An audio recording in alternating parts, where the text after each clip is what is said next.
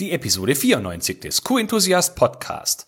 Heute geht es um zwei Fähigkeiten für mehr Akzeptanz als Qualitätsmanager.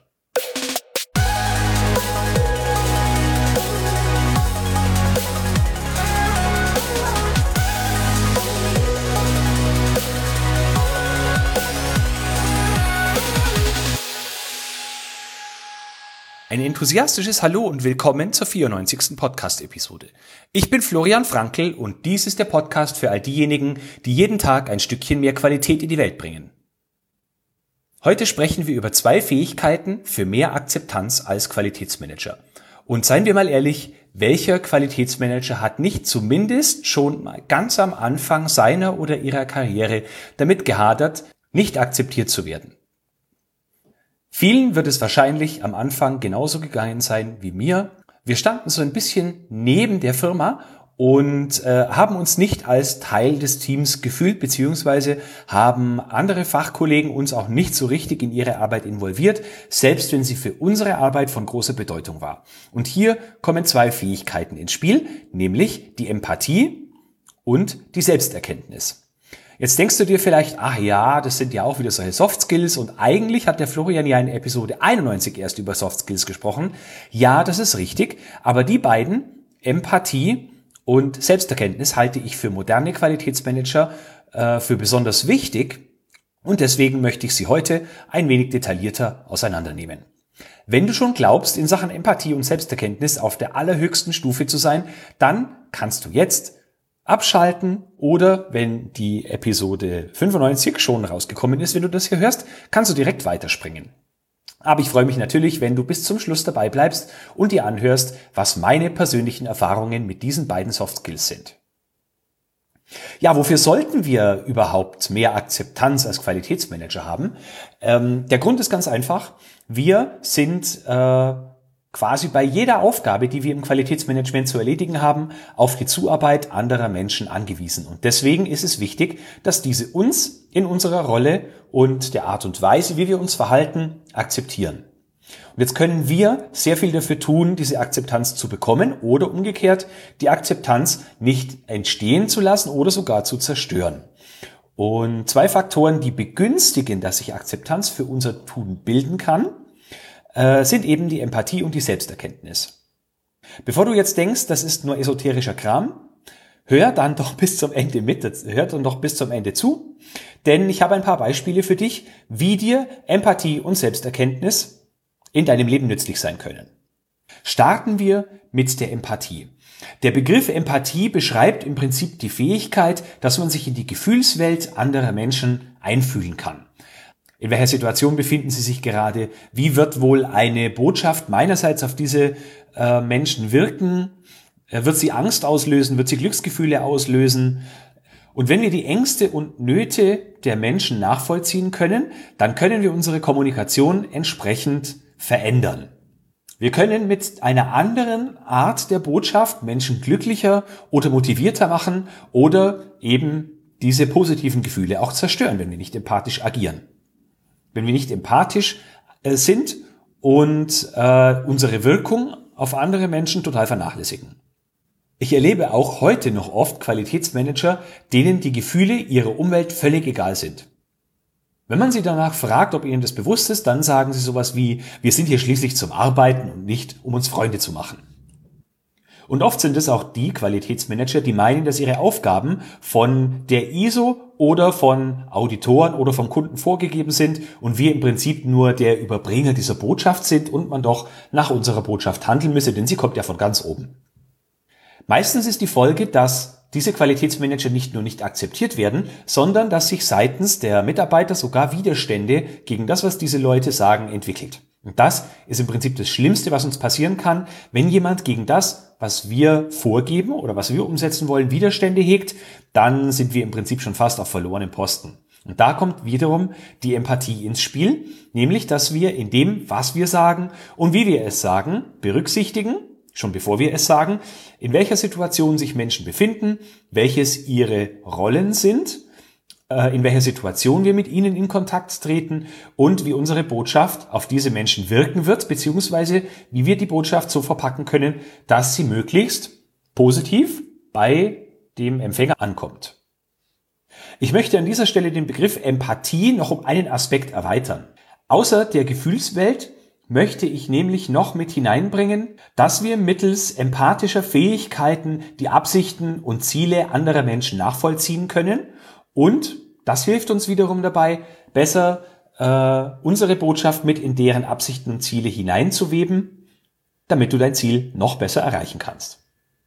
Ich habe auch drei Beispiele für dich mitgebracht. Das erste Beispiel behandelt hm, Mitarbeiter des Unternehmens, das zweite Beispiel behandelt Auditoren und das dritte Beispiel behandelt Geschäftsführer. Und ich möchte betonen, dass dies natürlich keine Schubladen sind, in die ich all diese Kategorien reinstecke, sondern je Kategorie ein Beispiel, das recht plakativ und eindeutig anschaulich beschreiben soll, wie man Empathie nutzen oder nicht nutzen kann. Ja, Beispiel eins: Mitarbeiter.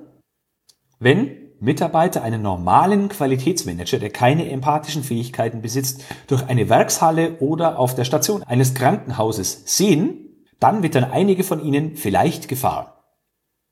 Sie hinterfragen möglicherweise hastig, ob das, was sie im Moment tun, irgendwie anstößig sein könnte oder vielleicht irgendwelchen internen Vorgaben nicht gerecht wird.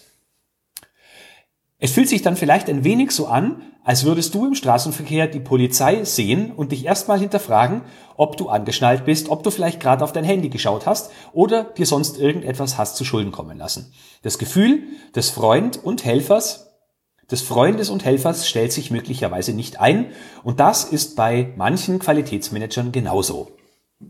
Warum ist der hier? Will er mich beobachten? Was habe ich jetzt schon wieder falsch gemacht? Das sind negative Assoziationen die wir vermeiden müssen.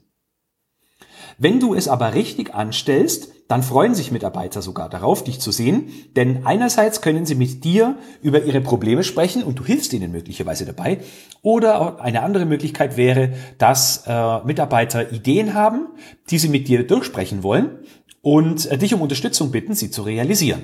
Oder sie haben eine gute Idee, die du realisieren könntest, die äh, dir und ihnen das Leben leichter machen. Das schafft man aber nur, indem man die Ziele, Motivationen und Ängste von Mitarbeitern kennt und versteht, was sich, welche Emotionen wir auslösen, wenn wir, äh, wenn Mitarbeiter uns sehen oder bestimmte Erfahrungen in der Vergangenheit mit uns gemacht haben. Beispiel zwei sind Auditoren. Nicht alle Auditoren sind gleich. Es gibt zum Beispiel Auditoren, die mögen fachliche Diskussionen auf Augenhöhe. Und andere sind äh, nicht sehr angetan, wenn man ihnen widerspricht oder eben solche fachlichen Diskussionen anstoßen will. Wenn du die Charaktereigenschaften, die Nöte und Ängste, den zeitlichen Druck oder andere Dinge, unter denen ein Auditor leiden könnte oder die ihn oder sie bewegt, verstehst, dann kannst du deine Kommunikation entsprechend ausrichten und das Audit wird einen anderen Verlauf nehmen. Lange Jahre habe ich mit einem Auditor zusammengearbeitet, der regelmäßig zu uns ins Unternehmen kam und der äh, ja eine Art Coaching- oder Lehrerfunktion eingenommen hat. Jetzt könnte man sagen, das ist nicht die Aufgabe eines Auditors, aber ich kann dir sagen, das ist der Auditor, von dem ich ähm, mit Abstand am meisten gelernt habe. Ähm, das funktionierte aber nicht so, dass ich ihm Fragen gestellt habe und der hat sie rundweg, äh, der hat sie äh, frei von der Leber weg beantwortet, sondern er hat Gegenfragen gestellt das war für mich äußerst anstrengend und äh, hat eben mit diesen Gegenfragen, und es waren sehr viele, äh, ja, dafür gesorgt, dass ich selber auf die Idee oder auf die richtige Lösung gekommen bin. Ähm, und so habe ich am meisten von diesem Auditor gelernt.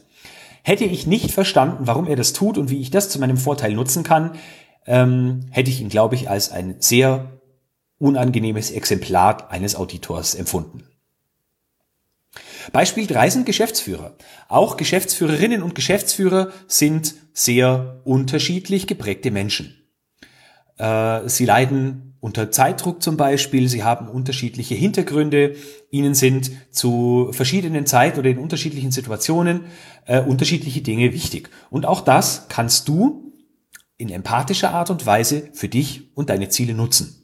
Wenn du zum Beispiel weißt, dass ein Geschäftsführer einen Qualitätshintergrund hat, dann wird er oder sie schätzen, dass du qualitätsgeprägte Wörter in den Mund nimmst, in den Mund nimmst und oft über Qualitätsmanagement oder Qualitätsmanagementsystemen oder solche Dinge sprichst.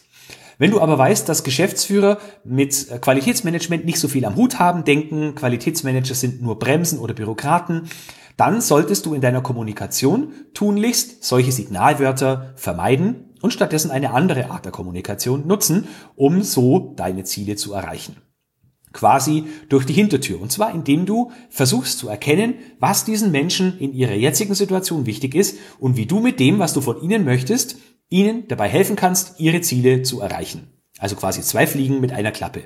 Natürlich ist es anstrengend und braucht Übung, äh, aber ich habe da einen Tipp für dich. Vor allem in Besprechungen oder Situationen, in denen du selber nicht im Mittelpunkt stehst, sondern beobachten kannst, kannst du schauen, wie sich Menschen unter Druck, wenn sie zum Beispiel in einem Meeting angegriffen werden, einen Fehler zugeben müssen oder äh, ja son sonst irgendwelche Dinge passieren, auch wenn Glücksgefühle damit im Spiel sind, kannst du beobachten, wie verhalten sich Menschen, wie reagieren sie, wie welche Wörter nehmen sie in den Mund, was ist ihnen wichtig, und daraus kannst du wiederum für deine Kommunikation lernen. Du musst natürlich noch berücksichtigen, dass wenn zum Beispiel ein Geschäftsführer einen Mitarbeiter zur Schnecke macht, du nicht in derselben Art und Weise befugt bist, äh, deine Kommunikation auszurichten. Aber ich glaube, du weißt, was ich mit äh, den vorigen drei Beispielen sagen möchte. Stell dich auf die ähm, Emotionen und auf die Situation und auf die Rolle der anderen Leute ein und ähm, ja, verhalte dich entsprechend und richte deine Kommunikation darauf aus. Dann wirst du automatisch wesentlich mehr Erfolg haben, obwohl du die gleichen Dinge vorantreibst, nur dadurch, dass du sie anders vorantreibst. Kommen wir zur zweiten Fähigkeit, nämlich der Selbsterkenntnis. Du könntest auch sagen, dass äh, du könntest es auch als Selbstreflexion oder als Kritikfähigkeit bezeichnen. Sind ein bisschen andere Begriffe, aber äh, in ihrer Bedeutung überschneiden sie sich ein Stück weit doch. Und für mich ist äh, Selbsterkenntnis ein ganz besonders wichtiger Faktor in meiner Karriere bisher gewesen, denn sie hat mir dabei geholfen zu verstehen, warum ich bei Mitarbeitern an bestimmte Grenzen gestoßen bin. Egal, ob das Führungskräfte im Unternehmen war, als ich noch keine Führungskraft gewesen bin, oder Mitarbeiter in der Produktion oder in der Verwaltung.